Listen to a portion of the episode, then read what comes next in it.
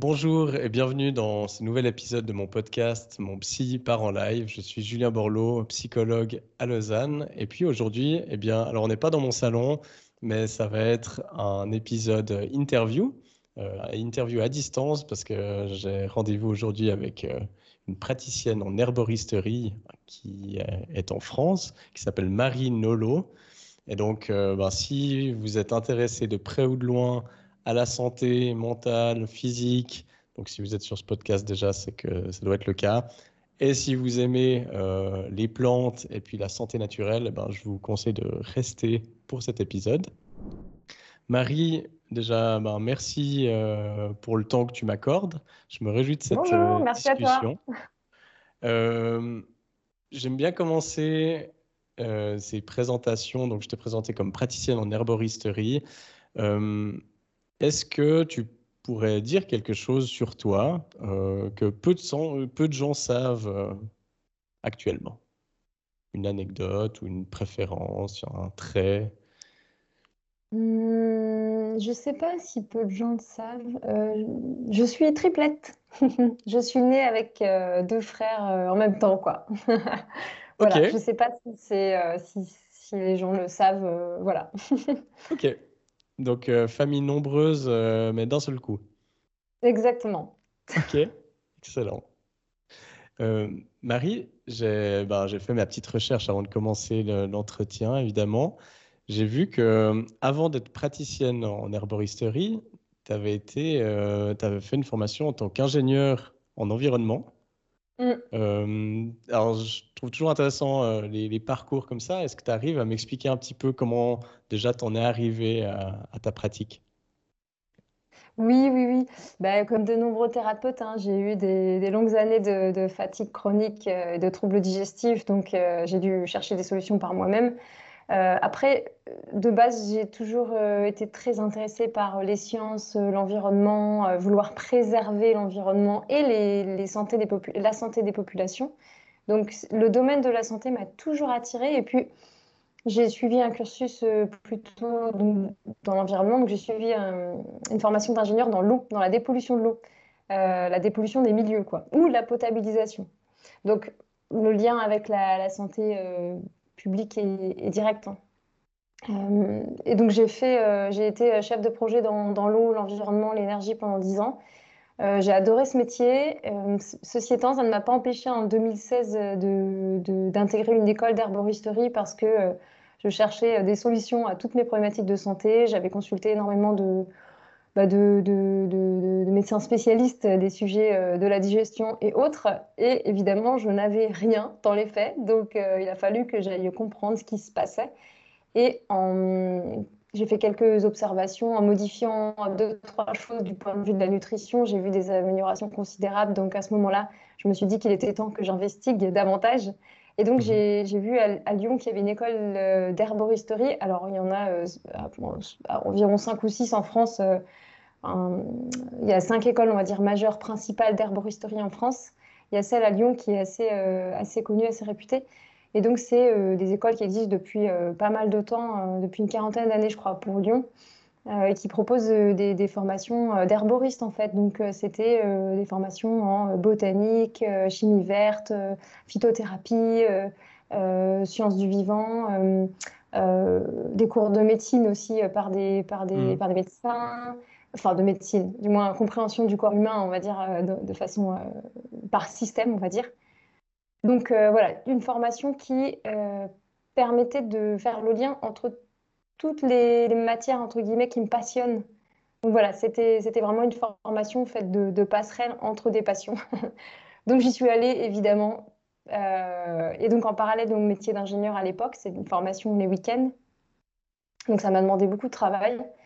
Et j'ai pu créer une, une entreprise en 2020 et j'avais euh, depuis le, premier jour où j'ai mis le pied dans l'école d'herboristerie envie d'accompagner des personnes euh, pour les problématiques de santé avec les plantes. Voilà. Donc, Ok, donc c'est parti. Alors, en effet, il y avait un, un terrain fertile comme ça chez toi pour, oui, euh, bah, pour la santé en lien avec la nature. Alors, c'est intéressant parce que tu avais commencé par quelque chose de très macro ouais, euh, au niveau des, bah, de la nature, de l'environnement, des sols, euh, de l'eau. Et puis, tu t'es, t'as zoomé du coup sur l'individu. Mais donc, tu es parti de, certaines problématiques personnelles et puis de ta propre expérience, mais quand même, tout de suite, tu avais en tête de vouloir aller plus loin puis de professionnaliser là-dedans. Alors, euh, accompagner les, personnes, oui. Professionnaliser, c'était pas encore une évidence au départ. Et puis après, bon, ben, dans la vie, des fois, tu as tellement d'évidence et de, et de synchronicité qui font que euh, du coup, tu y vas. Quoi. Et euh, il se trouve que quand j'ai commencé à pratiquer, j'ai un de mes anciens professeurs qui aujourd'hui est un herbaliste assez reconnu, qui s'appelle Christophe Bernard, qui a la, chaîne Altea Provence sur YouTube, qui est vraiment une, bible hein, pour les, plantes, quand on veut en savoir plus. Et lui m'a proposé de me superviser. Donc en fait, euh, d'emblée, j'avais un mentor et du coup, ça m'a permis assez rapidement euh, d'être en confiance, d'apprendre plus vite et en plus de travailler avec lui euh, en tant que formatrice du coup après. Donc voilà, j'ai beaucoup de portes qui se sont ouvertes et, du coup qui m'ont permis de franchir cette étape-là, de, quitter un métier d'ingénieur pour un, métier de thérapeute, totalement différent quoi. Oui, alors c'est, mais c'est intéressant parce qu'en effet, on pourrait se dire que c'est deux mondes complètement séparés. Puis là, tu as trouvé des, des, belles similitudes entre les deux. Est-ce que tu pourrais peut-être, bon, peut-être qu'on pourrait commencer par euh, clarifier ce que c'est l'herboristerie, qu'est-ce que ça comporte, euh, parce que ça touche beaucoup de choses. Si tu pourrais nous expliquer ça. Alors, je vais parler de façon globale, après je vais arriver sur ma profession à moi. Mais euh, donc les plantes médicinales, au départ, tu as des paysans herboristes qui sont euh, enfin, voilà, des paysans hein, qui vont produire les plantes médicinales et les vendre. Euh, souvent, c'est des petits producteurs en France. Hein. Après, quand tu pars dans d'autres pays, ça peut être à plus grande échelle, mais voilà, en France, ça reste des petits producteurs. Et ensuite, comme intermédiaire, tu vas avoir par exemple des herboristeries. Donc, ça va être des, locaux dans lesquels souvent des gens qui sont formés dans la même école que moi vont, euh, vont vendre les plantes médicinales et associer un conseil plutôt rapide, parce qu'évidemment, en boutique, tu n'as pas le temps de faire toute une investigation. Et après, moi, là où je me situe par rapport à ça, euh, c'est que les gens vont venir me voir souvent avec des problématiques euh, complexes, établies depuis des années, avec tout un tableau global qui, qui, mérite vraiment qu'on passe du temps à essayer de comprendre comment toutes les problématiques de santé se sont mises en place donc moi, en gros, les gens me, consultent en fait euh, pour évidemment, euh, je leur, amène cette écoute empathique euh, vis-à-vis de, ce qu'ils vivent. J'essaye d'avoir une vision extrêmement holistique et globale. Je remets tout un peu à plat. C'est-à-dire, je, vraiment, j'investis tout pour avoir une vision hyper, hyper globale de, leur état de santé, éventuellement de faire des liens. Alors évidemment, ces personnes-là sont toutes allées euh, voir leur médecin au préalable et faire toutes les investigations médicales dans la mesure où moi je, ne pose pas de diagnostic. Donc on va dire que tout a été investigué, que euh, les échanges ont été réalisés avec les, voilà, les, professionnels euh, reconnus. quoi. Et ensuite, moi, dans un second temps, les gens viennent me voir parce qu'ils ne trouvent pas de réponse à leurs problèmes, parce que leurs problèmes sont justement des tableaux plutôt complexes, ou pas, pas forcément. Parfois, c'est des petits problèmes tout simples.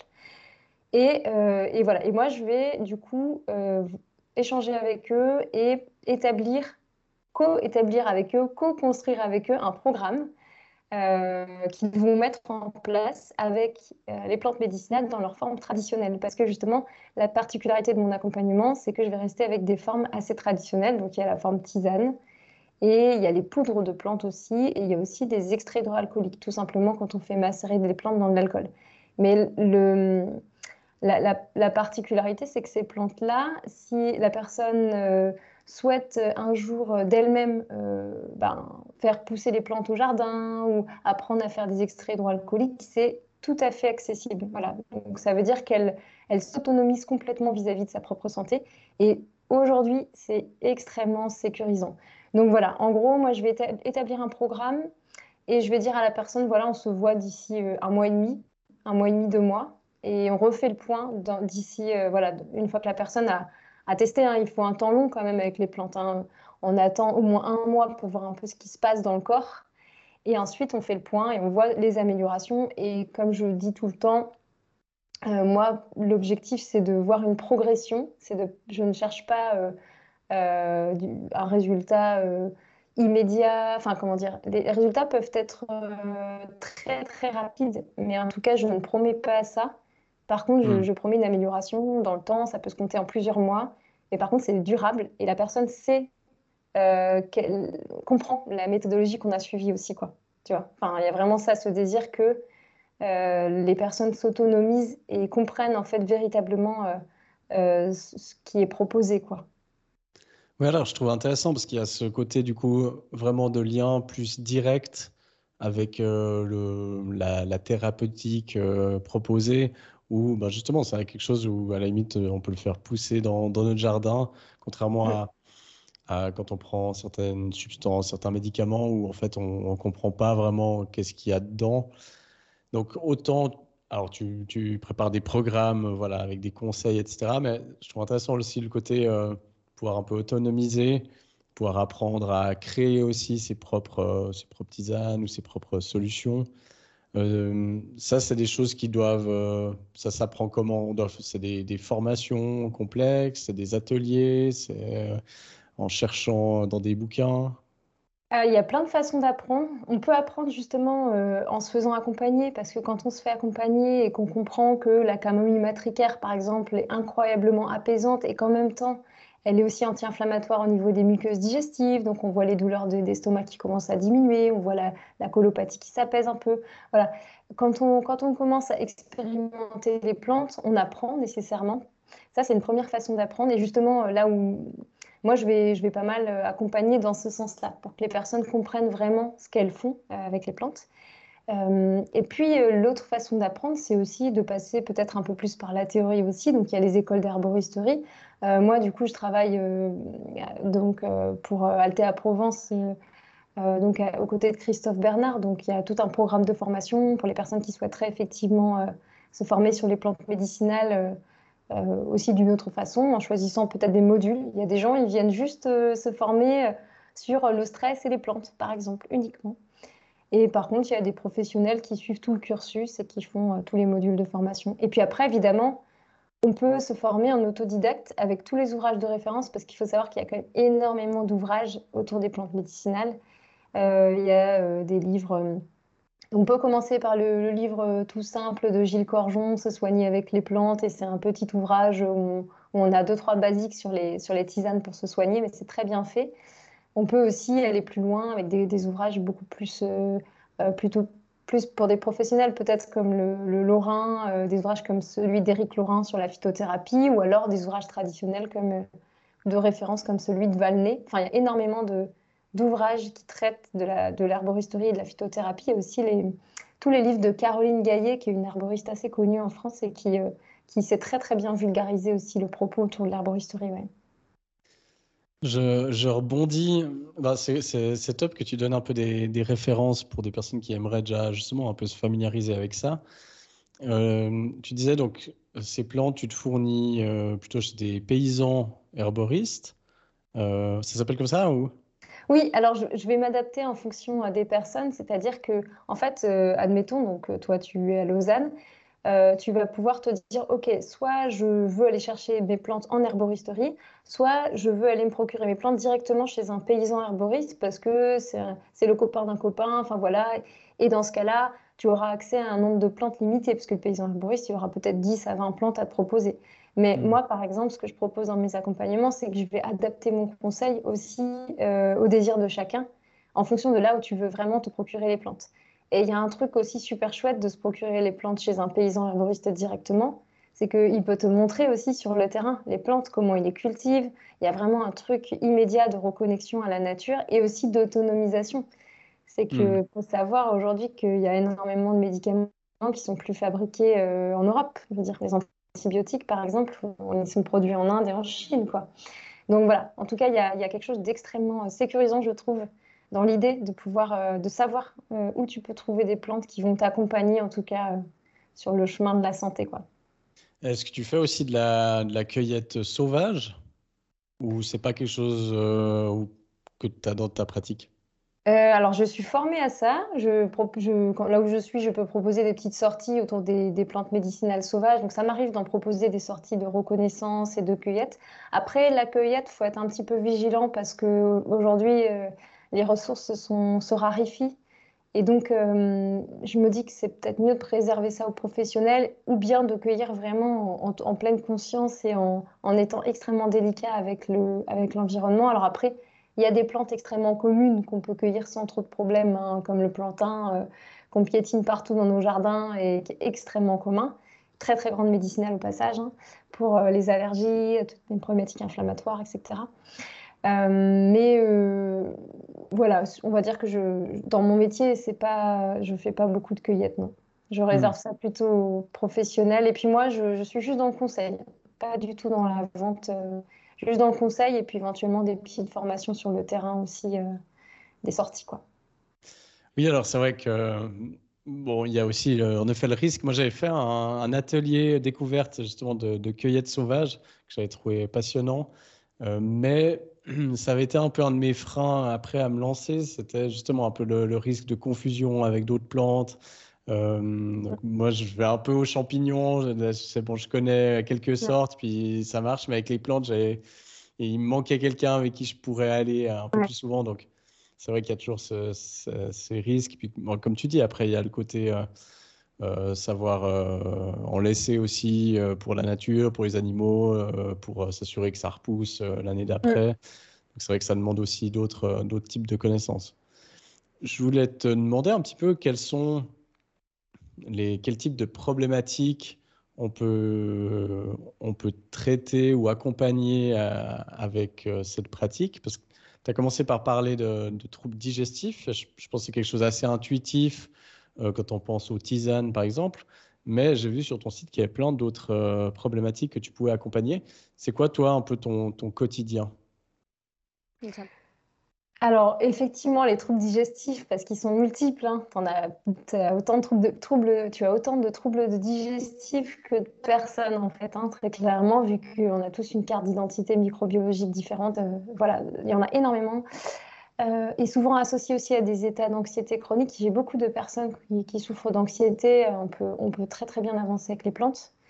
Euh, donc stress, anxiété, toutes les conséquences du stress. Et puis après, tu as en fait de la tête aux pieds. Tu peux accompagner les personnes en fait. Hein. Euh, quand je dis de la tête aux pieds, euh, je veux dire, ça peut être une des problématiques de concentration, de fatigue chronique, comme je disais, de brouillard mental. ça peut être effectivement donc l'anxiété. Ça peut être des, infections au niveau des yeux, quand, un peu chroniques, des choses comme ça. Ça peut être des douleurs au niveau du dos, ça peut être euh, euh, qu'est-ce que ça pourrait être Des douleurs inflammatoires réparties dans tout le corps. Il y a énormément, énormément de, problématiques différentes pour lesquelles l'herboristerie peut, peut, réellement amener un confort énorme. Alors, on ne parle pas de soigner, évidemment. De toute façon, on n'a même pas le droit de dire quoi que ce soit.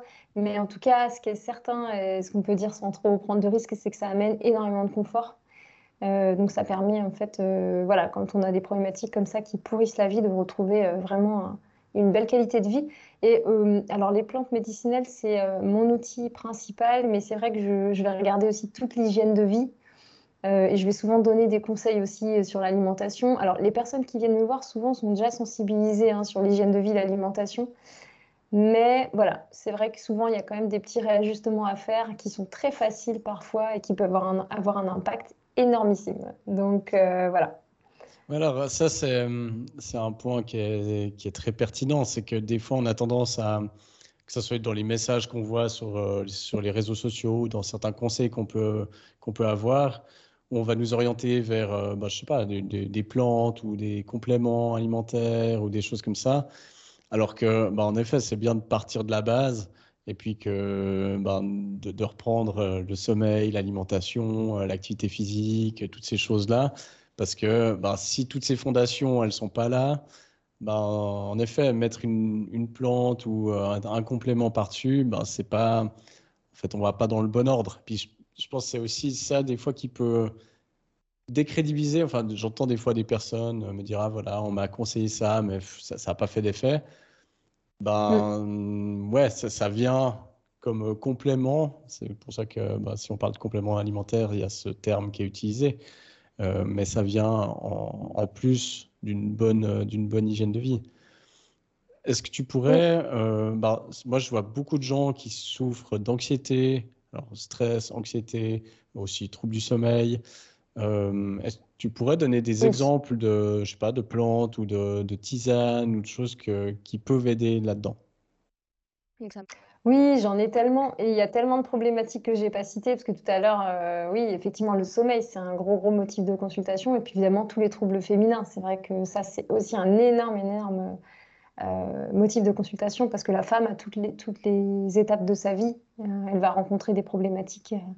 Voilà, ça, c'est très, très courant, toutes les problématiques féminines. Et les plantes accompagnent hyper bien pour beaucoup de choses. Hein. Alors oui, pour le sommeil, de quoi on pourrait parler? Alors, ce qu'il faut savoir avec les plantes, c'est que en fonction des personnes, il n'y a pas du tout la même sensibilité. Donc, une personne va pouvoir être sensible et s'endormir avec, euh, avec une cuillère à soupe de fleurs de camomille matricaire euh, dans, dans, une, euh, dans de l'eau à 80 degrés infusée pendant 10 minutes. Tandis que d'autres personnes, il va falloir y aller à la cuillère à café d'extrait hydroalcoolique de valériane, par exemple, pour retrouver un, véritable sommeil profond. Donc, en fait, tout va vraiment dépendre des personnes. Donc, il y a ça. Donc c'est toujours un petit peu difficile de, donner des exemples. Et puis aussi, il faut savoir, euh, par exemple, si la personne vient me voir pour une problématique de sommeil, euh, je vais essayer de remonter à la source. quoi. C'est-à-dire, est-ce que c'est une problématique d'anxiété? Est-ce que c'est une problématique toute bête de carence micronutritionnelle, de carence en protéines hein? Très souvent, les gens ne mangent pas assez de protéines, c'est un truc tout bête. Euh, est-ce que c'est une problématique euh, de digestive, parce qu'il y a aussi des, gens qui ont des problématiques digestives et peut-être de simple ajout d'un probiotique euh, le matin à jeun peut, solutionner des problématiques de sommeil. Euh, voilà, il y a plein plein de, choses comme ça. Ou est-ce qu'il faut aller chercher une plante sédative qui va favoriser le, sommeil profond? Bah, Par exemple, la passiflore, l'escolzia, la valériane. Et là, le choix va dépendre aussi de la sensibilité de la personne et de qu'est-ce qu'on veut aller chercher globalement comme, comme action. Quoi.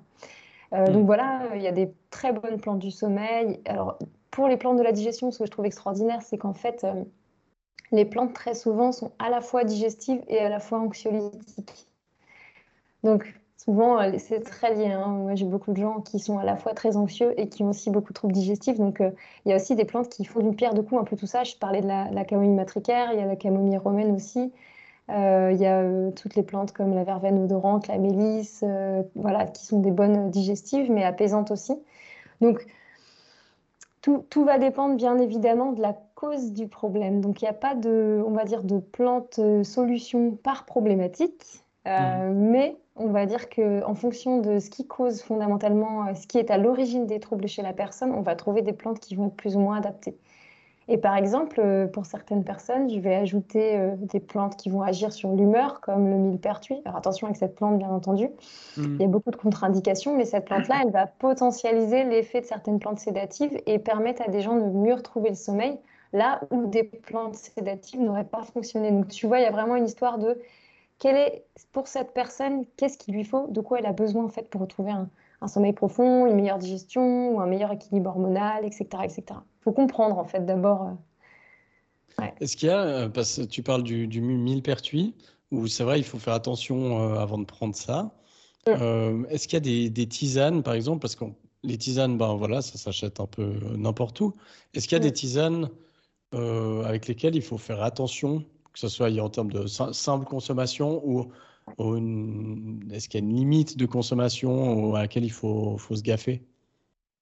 Oui, oui, toujours. Avec les plantes, il y a, il y a des, euh, des, dosages euh, optimum et maximum. Et euh, alors, le risque n'est pas si important que ça, mais le risque est important dès lors qu'il y a prise de médicaments. Là, il faut être super prudent. Donc, évidemment, il y a des associations à ne pas faire, hein, mais c'est des trucs assez intuitifs. Hein, c'est-à-dire, déjà, il y a certaines plantes comme le millepertuis, je disais, qui, interagissent avec énormément de médicaments, donc on va, on va évidemment faire très attention. Euh, comme c'est un, inhibiteur de la recapture de la synthèse de sérotonine, euh, de la recapture de la sérotonine, du coup, on va éviter de, de, conseiller s'il y a des dépresseurs. il y a des associations comme ça de plantes qui vont avoir un effet agoniste aux médicaments à éviter. Quand c'est antagoniste, on évite aussi. Quand ça peut interagir au niveau hépatique avec le métabolisme du médicament, on fait attention. Et puis, on va surtout prêter attention aux médicaments dont la marge thérapeutique est dite étroite, c'est-à-dire tout ce qui va être euh, antidiabétique, euh, immunosuppresseur, euh, anticoagulant, tous ces médicaments-là, si jamais on vient à modifier la dose résiduelle de médicaments dans le sang, alors là, on peut avoir un impact extrêmement négatif et dangereux. Donc là, il y aura une prudence extrême à avoir. Donc tu vois, toutes les plantes, par exemple, fluidifiantes sanguines comme la reine des prés, le saule, ça, peut être, ça peut être quoi d'autre Tout ce qui va être curcuma, gingembre, on va être extrêmement prudent avec les anticoagulants, par exemple. Tu vois C'est un exemple. Hein, et par rapport aux immunosuppresseurs, alors là, c'est très intéressé comme question parce que moi, j'ai une, euh, une rectocolite ulcéreuse. Euh, du coup, je, prends des, immunosuppresseurs euh, en injection. Mm. Est-ce qu'il y a des plantes à, éviter? Parce que, parce que, pour le coup, c'est jamais quelque chose qu'on m'a mentionné, tu vois, mm. que je devais faire attention. Je dirais pas qu'il y a de façon, il n'y a pas de contre-indication ferme, mais on restera peut-être prudent. Je veux dire, ça va dépendre du type d'immunosuppresseur, évidemment. On va regarder dans la, dans la, enfin, dans la bibliographie. On a accès à des bases de données sur Internet, on a des ouvrages de référence qui sont souvent en anglais, qui nous permettent de voir un petit peu les interactions qui sont recensées. Donc, moi, je vais toujours vérifier dans tous ces ouvrages de référence qu'il n'y a pas de choses recensées. Et on va dire qu'on va éviter de mettre une plante qui a un effet trop, euh, trop, euh, trop fortement anti-inflammatoire, peut-être, euh, en parallèle de ton immunosuppresseur. Mais c'est un peu du cas par cas et ça dépend aussi du dosage de ton médicament, tu vois. Donc, à voir. Hmm. Ok, ouais. ouais c'est vrai que c'est des choses où. moi, si je repense à comment ça a été pris en charge, alors mon médecin, j'estime qu'il allait très bien, mais c'est vrai qu'on m'a pas mis en garde par rapport à, quoi que ce soit, tu vois, de consommation. On m'a dit euh, non, euh, euh, ça, il n'y a rien à changer au niveau de l'alimentation, etc. Alors ça, ça m'a toujours questionné hein, un petit peu qu'une problématique comme ça inflammatoire n'ait aucun lien avec l'alimentation. J'ai de la peine à, le croire. mais bon, de toute façon, ça c'est encore une autre un autre débat. je crois que je ne prends pas de risque en disant juste qu'il faut vraiment, vraiment avoir cette curiosité-là quand il y a une maladie auto-immune euh, et surtout une maladie euh, inflammatoire chronique de l'intestin. Il faut vraiment, vraiment se renseigner justement sur le possible lien entre l'alimentation euh, et, et, on va dire, l'expression le, de cette maladie auto-immune. Il y a vraiment des choses très intéressantes. J'en dirai pas plus, mais voilà, sache que c'est un sujet à aller regarder, ouais. Ouais, alors c'est. Bon, je me permets d'en parler là, parce que je sais qu'il y a aussi des gens euh, qui, écoutent. Euh, j'ai déjà fait des épisodes sur les maladies chroniques. Je sais qu'il y a pas mal de gens qui, qui peuvent avoir ça, qui écoutent aussi ce podcast. C'est toujours la difficulté, tu vois. Moi, j'ai j'ai commencé à prendre ça, c'était quand bah, ça s'est déclaré, donc j'étais en pleine crise. J'ai perdu 10 euh, kilos en, en un mois à peu près. Euh, où tu passes ta journée aux toilettes. Donc, c'est clair que sur le moment, tu ne dis pas, OK, euh, euh, je vais commencer à, prendre des tisanes et puis à, révolutionner mon, ma nutrition parce qu'il faut stopper la crise, quoi.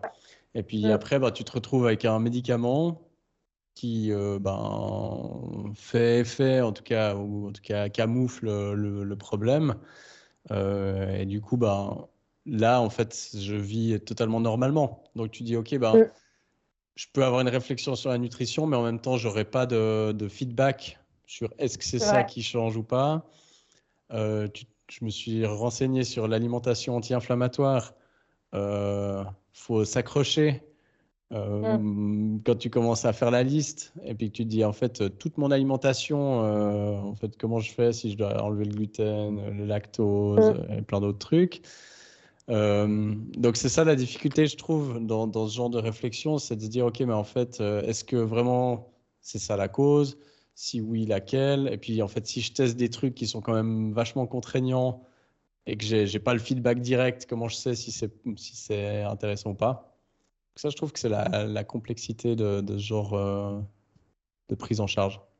Oui, oui, c'est plus difficile dans ce cas-là. Ce qui est certain, c'est que à partir du moment où tu as un traitement médicamenteux qui fonctionne bien et qui n'engendre pas euh, des, effets secondaires euh, trop problématiques, euh, c'est quand même sacrément positif. Quoi. Voilà. Donc dans ce cas-là, tu vois, c'est vraiment là on est content que, que, les médicaments soient, existent parce que c'est quand mmh. même hyper efficace. voilà. Et donc Par contre, il y a d'autres personnes où ça va pas trop marcher. Il y a des gens qui sont pas vraiment réceptifs au traitement médicamenteux. Et dans ce cas-là, ça peut être intéressant d'aller voir si on peut pas quand même améliorer la condition de la personne en parallèle des essais qui sont, qui sont proposés euh, du côté euh, médical. Tant que le médecin est d'accord, voilà, les mmh. échanges peuvent se faire aussi avec le médecin en disant est-ce que je peux essayer ci ou ça en parallèle. Euh, il y a des médecins ouverts. Quoi. Hmm. Donc euh, voilà, il y a plein de cas, cas de figure possibles, mais, euh, mais les médicaments, on est bien content qu'ils soient là aussi pour certaines pathologies chroniques et pour hmm. un confort de vie. Quoi. Ça, c'est clair. Je reviens à, ta, à ton métier. Tu parlais des problématiques féminines, donc que ce soit des problématiques au niveau de la fertilité, au niveau du syndrome prémenstruel, douleurs euh, de règles, etc. Euh, bah, voilà, en tant que psychologue, que ça soit dans mon cabinet ou dans l'écoute du podcast, c'est environ, je sais plus, j'ai regardé les stats, c'est 85% ou 80% de, de, femmes qui écoutent. Ouais. donc j'imagine qu'il y en a deux, trois qui se sentiront concernés. Est-ce que tu as des, des, pistes que tu peux donner par rapport à ces, ces problématiques? Oui, bah alors encore une fois, ça, ça, va dépendre du tableau de chacun, de chacune plutôt. Euh, mais oui, on a des plantes incontournables de la sphère féminine. Hein. Là, je ne spoil pas en disant que euh, l'achillée millefeuille, c'est une grande plante, l'alchémie aussi, euh, le framboisier aussi, et, et, que ça marche vraiment hyper bien hein, pour, pour le symptôme prémenstruel. On, a vraiment des, améliorations de la qualité de vie qui sont conséquentes. En fait, franchement, des douleurs qui reviennent une fois par mois pendant une semaine, voire plus, pour certaines femmes, c'est deux semaines c'est énorme, énormissime. Donc, il y a vraiment des choses toutes bêtes, mais il y a des plantes qui peuvent limiter, par exemple, les, les, hémorragies au moment des règles. Et donc, du coup, la femme qui perd énormément de sang, elle est épuisée après les règles, elle a perdu énormément de fer. Donc, plutôt qu'après avoir à se prendre des compléments en fer, et du coup, en général, c'est mal toléré sur le plan digestif, donc c'est un cercle vicieux. Plutôt que d'avoir à faire ça, on limite, par exemple, l'hémorragie, voilà, on perd, moins de sang, on limite les spasmes, les douleurs euh, au moment des règles, on limite aussi les déséquilibres hormonaux qui sont liés parfois juste simplement euh, euh, à une, phase qui peuvent être liés à plein de choses. Hein. En général, le stress est un facteur aggravant des déséquilibres hormonaux, mais en tout cas, avec les plantes, on peut rééquilibrer tout ça de façon très très facile. voilà. Mais parfois, évidemment, il faut travailler sur d'autres choses. Hein de l'immunité. Par exemple, dans le cas de l'endométriose, il y a une problématique immunitaire, hein, très clairement. Euh, voilà, parfois il faut travailler sur le système immunitaire, parfois il faut travailler sur le stress, qui est un facteur aggravant, et puis encore une fois l'alimentation, etc., etc. Mais oui, euh, en tout cas, les problématiques féminines sont très bien accompagnées avec les plantes. Il y a aussi la ménopause pour laquelle euh, les femmes se retrouvent comme ça, sans aucune solution, alors que c'est elles se, doivent se réveiller trois fois par nuit à cause des bouffées de chaleur et puis elles souffrent d'anxiété, de troubles digestifs comme ça. Euh, c'est assez insupportable. Donc euh, c'est pareil. Hein. Là, on peut, on peut faire énormément de, choses qui vont en plus permettre de, de, bien passer euh, cette transition vers la ménopause, mais en, prévenant aussi, en faisant de la prévention par rapport aux facteurs de risque aussi. Hmm. Ça, est-ce que tu es en lien avec des, des médecins, des gynécos euh, avec qui il y a des, des, orientations possibles ou des collaborations, ou bien c'est vraiment très euh, sectorisé? Non, honnêtement, j'ai pas beaucoup. Hélas, moi j'aimerais énormément être beaucoup plus en lien avec des médecins. Euh, j'ai pu changer avec certains d'entre eux, hum, mais la plupart du temps, non. C'est juste par contre que je vais souvent, de façon intermédiaire, avoir les retours du médecin parce que j'insiste pour que mes les clients que je, je suive euh, aient un diagnostic euh, clairement établi et parfois ils vont aller voir une fois le médecin et puis c'est tout. Ils vont se contenter de ça et je leur dis mais il faut retourner voir le médecin si, si possible deux, trois fois. Il faut un diagnostic clairement posé. On peut avancer évidemment parfois euh, sans, mais, mais en tout cas j'insiste pour que, pour que la personne revoie le médecin et aussi fasse certaines analyses de sang qui sont indispensables dans certains cas donc euh, voilà. Mais j'ai pas de contact direct, non, euh, malheureusement, avec les médecins. Est-ce que, si on parle après de, tu parlais d'autonomisation, quelqu'un qui se dit ah ok super, euh, j'ai envie de, commencer à tester des, plantes, etc. est-ce que par exemple des tisanes, est-ce que c'est nécessaire d'aller dans une herboristerie pour aller chercher ces plantes, ou bien est-ce que des, tisanes de supermarché c'est valable ou au contraire, ça, on perd toutes les vertus de la plante dans ces tisanes-là? Alors moi, j'en vois très peu les gens en supermarché, ni même en pharmacie. Euh, parce qu'il y a une logique économique derrière qui n'est pas la même que chez le paysan arboriste ou euh, en arboristerie. Euh, dès lors qu'on essaye de faire de l'argent sur des produits qui ne sont pas du tout rentables, on, se retrouve avec des produits vraiment très peu qualitatifs. Il faut savoir que le sachet de tisane qu'on achète à 5 voire 10 euros, je parle en euros du coup, mais c'est vraiment pas cher du tout quoi. par rapport au travail qui est fourni derrière, c'est presque... Enfin, les paysans arboristes en France, ils, vivent euh, très chichement. Euh, et les arboristeries en France, pareil, quoi. C'est, vraiment pas des endroits où, il y a beaucoup d'argent généré. Donc, tout ça pour dire que. Euh, voilà, il y, a ce risque effectivement en achetant des, plantes dans les supermarchés et en, les achetant par exemple en pharmacie, que ce soit des produits qui soient pas très qualitatifs et qui ne viennent pas de France ou alors je veux dire locaux quoi. C'est pas forcément des produits qui sont produits localement.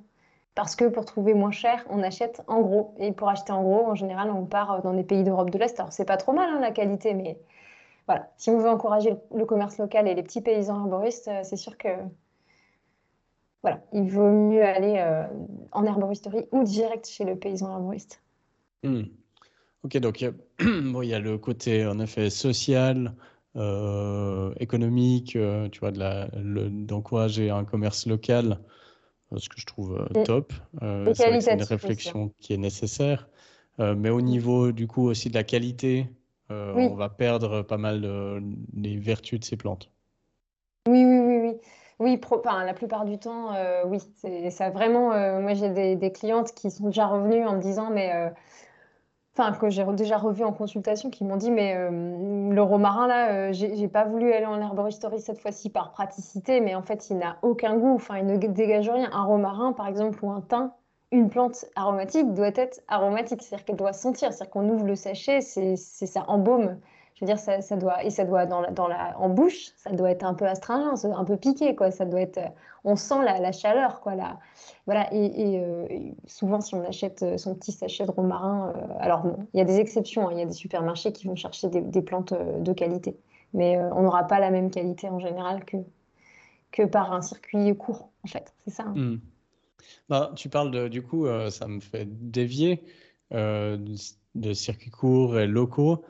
Euh, il y a un produit qu'on n'a pas du tout en circuit euh, local et court, c'est le café.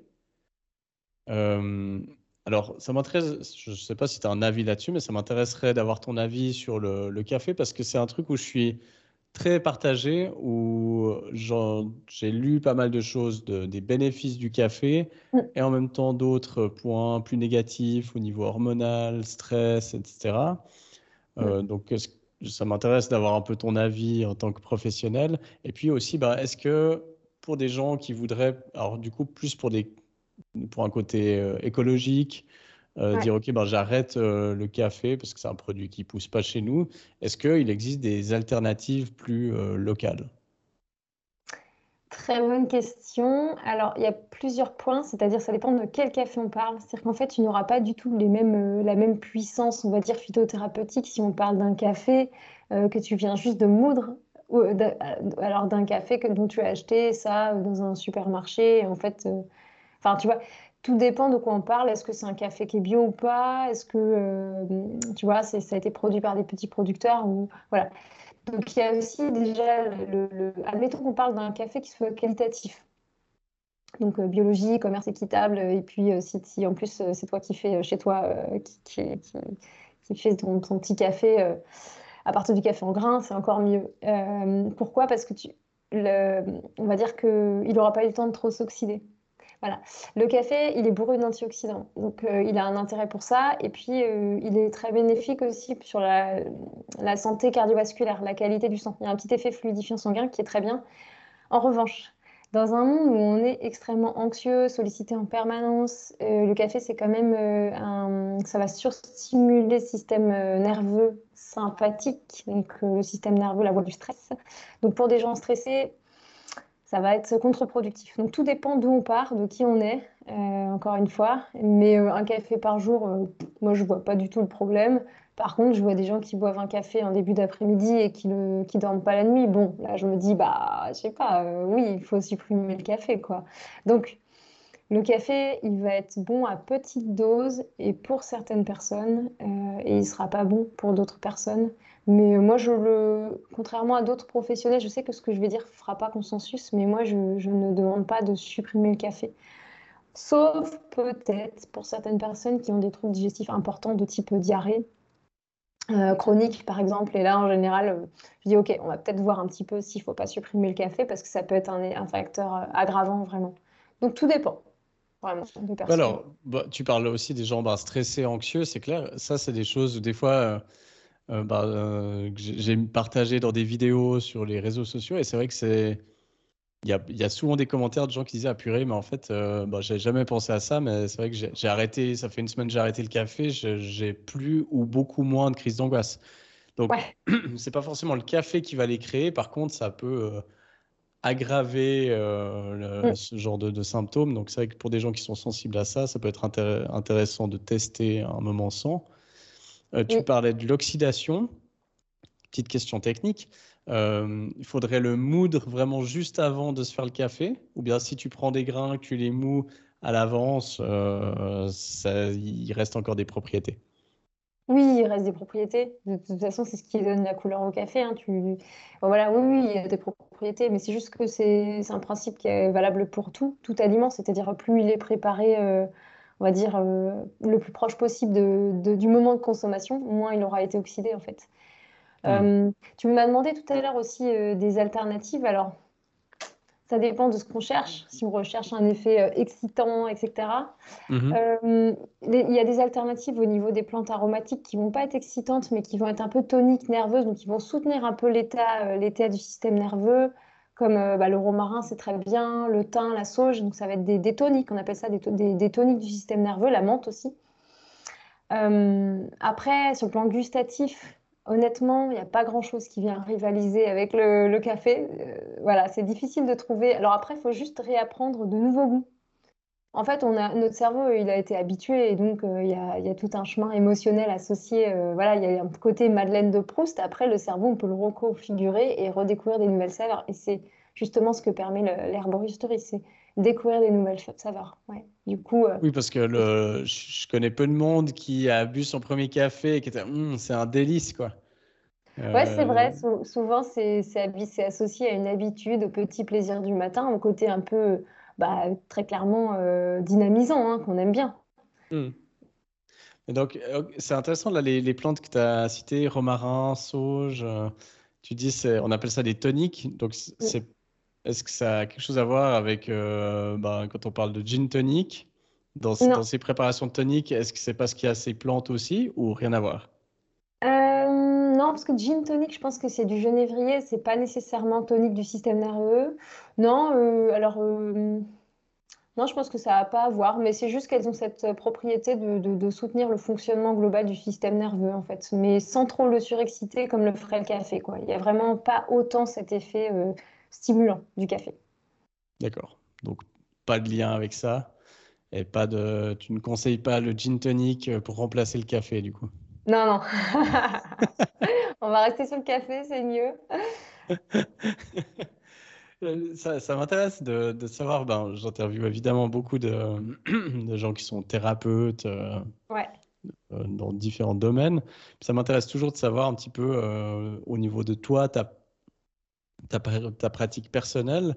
Est-ce que tu as une routine particulière euh, pour prendre soin de ta santé physique et mentale, que ce soit euh, avec l'herboristerie ou d'autres pratiques? Euh, alors moi, j'ai pas tout à fait de routine dans le sens où je m'amuse en fait à expérimenter beaucoup de choses sur moi-même, donc c'est très peu routinier. après, j'ai quand même une, on va dire une maladie chronique. Moi, j'ai une bronchite chronique. Euh, inexpliquée, hein, de cause inexpliquée. Euh, donc effectivement, celle-là, je la, je la, traite. Euh, je la traite. Je, ne la soigne pas hein, très clairement, mais par contre, je, je, réduis tous les désagréments associés avec les plantes, en tout cas sur, voilà, me concernant. voilà, donc j'utilise pas mal de plantes différentes pour ça. Si vraiment je vois que ça s'empire, les plantes aromatiques vont, vont être bien. si par contre c'est dans la, durée, pour éviter de, développer des, infections, je vais travailler avec des plantes adaptogènes comme l'astragale, avec un peu de réglisse aussi pour fluidifier, expectorer les, mucus, voilà, des choses comme ça. Euh, mais bon, c'est toujours un peu délicat. Il ne faut jamais trop associer des plantes à des, pathologies parce qu'on pourrait me, dire que je, tombe dans l'allégation de santé associée à des plantes. Et là, en France, c'est interdit, par exemple. Euh, mais voilà, dans ma routine, en tout cas, moi, je, vais choisir des plantes qui vont m'aider aussi à, travailler sur, cette problématique-là précisément de santé. Et puis après, euh, je vais me faire plaisir aussi avec des tisanes euh, digestive, gustative, euh, voilà. Je... Mais j'expérimente beaucoup, très clairement. Donc c'est au gré des, de la curiosité et des envies. Oui, c'est ça. Alors en fait, ce qui est, j'expérimente aussi parce que je veux surtout pas conseiller une plante que je ne connais pas. et comme j'ai cette chance-là euh, d'être hypersensible aux plantes, en général, je, je, découvre, je peux découvrir des propriétés, on va dire, secondaires, voire euh, pas du tout les principales, simplement en les testant. Par exemple, je suis très sensible aux plantes qui agissent sur la glycémie. Donc, je vais savoir rapidement qu'une plante sera hypoglycémiante, même si dans les propriétés, quand tu regardes sur Internet, tu ne trouves pas nécessairement ça en premier lieu, tu vois. Donc, euh, voilà, donc je m'amuse un peu et puis euh, ça me permet d'être très, très, très, très sûr de moi quand je parle. Sûr, pas sûr de moi, mais de savoir de quoi je parle. J'aime bien savoir de quoi je parle et, et comme euh, j'utilise un large panel de plantes, je conseille un large panel de plantes. J'aime beaucoup les avoir testées sur moi et les avoir expérimentées, une à une d'ailleurs, très souvent, pour voir un petit peu ce que ça fait dans le corps comme effet. Voilà, je pense que ça demande euh, en effet une grande sensibilité, une grande attention pour arriver à connaître son corps, ses réactions, à arriver à, identifier tout ça. Ça demande mm. une. Bon, je pense que ça fait partie de, la pratique, hein, c'est un mm. entraînement. Donc, euh, ok. Donc, pas mal la curiosité et les tests. Euh, je vois que l'heure tourne, Marie. et que ça fait déjà un moment qu'on est en train de se parler. J'aimerais, alors, pour, pour les gens qui seraient intéressés voilà, à te contacter ou à en savoir plus sur l'herboristerie, ben, je mettrai évidemment tous tes, tes contacts, euh, ton site internet, tes réseaux sociaux, etc. Euh, dans, dans, les notes du podcast. Avant qu'on termine, j'aime bien euh, terminer avec cette question, c'est qu'est-ce que je peux te souhaiter pour, pour les, les mois à venir? Ah, les mois à venir bah, toujours, euh, toujours des réussites, euh, des belles réussites avec des, avec des clients. Ça, c'est vraiment ce que, le mieux que tu puisses me souhaiter. Aujourd'hui, c'est vrai que ça se passe très bien et j'ai envie que ça continue comme ça. Et puis, quoi d'autre? Bah, Comme on le, disait, euh, c'est vrai que j'aimerais bien un jour travailler avec des médecins parce que j'aimerais bien pouvoir, moi, leur, leur, leur transmettre ce que j'apprends. Et inversement, j'aimerais aussi beaucoup apprendre d'eux je pense qu'on a beaucoup, beaucoup à échanger. Et voilà, c'est un, un, souhait comme ça que, dont je profite, euh, je profite de, cette, de cet échange pour lancer, euh, lancer cet appel à tous les médecins qui voudraient échanger euh, avec moi. Parce que j'ai à cœur de transmettre, hein, je suis vraiment dans le partage de l'information autant que possible. Alors hélas, on ne peut pas dire ce qu'on veut sur les médias et on est, voilà, on est très contraint dans ce qu'on peut dire. Il euh, faut faire très attention, c'est normal. Hein. Je ne suis pas médecin d'ailleurs, je ne l'ai pas dit, hein, je ne suis pas médecin ni pharmacienne ni quoi que ce soit. Hein. J'ai juste fait une, formation en herboristerie en France. Euh, mais voilà, en tout cas, euh, je pense qu'il y a beaucoup, beaucoup de choses qui peuvent être partagées avec le corps médical. Ok, bah écoute, je, je, te souhaite ça, puis je nous souhaite ça en général dans le monde de la mm. thérapie au sens large, d'avoir plus de collaboration entre corps de métier, euh, parce que c'est clair que les, gens qui consultent euh, bénéficieraient énormément d'avoir plus de, connaissances comme ça des métiers des uns des autres. Euh, si ce podcast peut aider à ça, ben, j'en serais très heureux. mais du coup, ben, je te remercie énormément pour ton temps et puis je te souhaite ben, tout le bon pour la suite. Je te souhaite des belles collaborations et puis au plaisir de partager à nouveau. Merci beaucoup. Au plaisir. Merci à toi.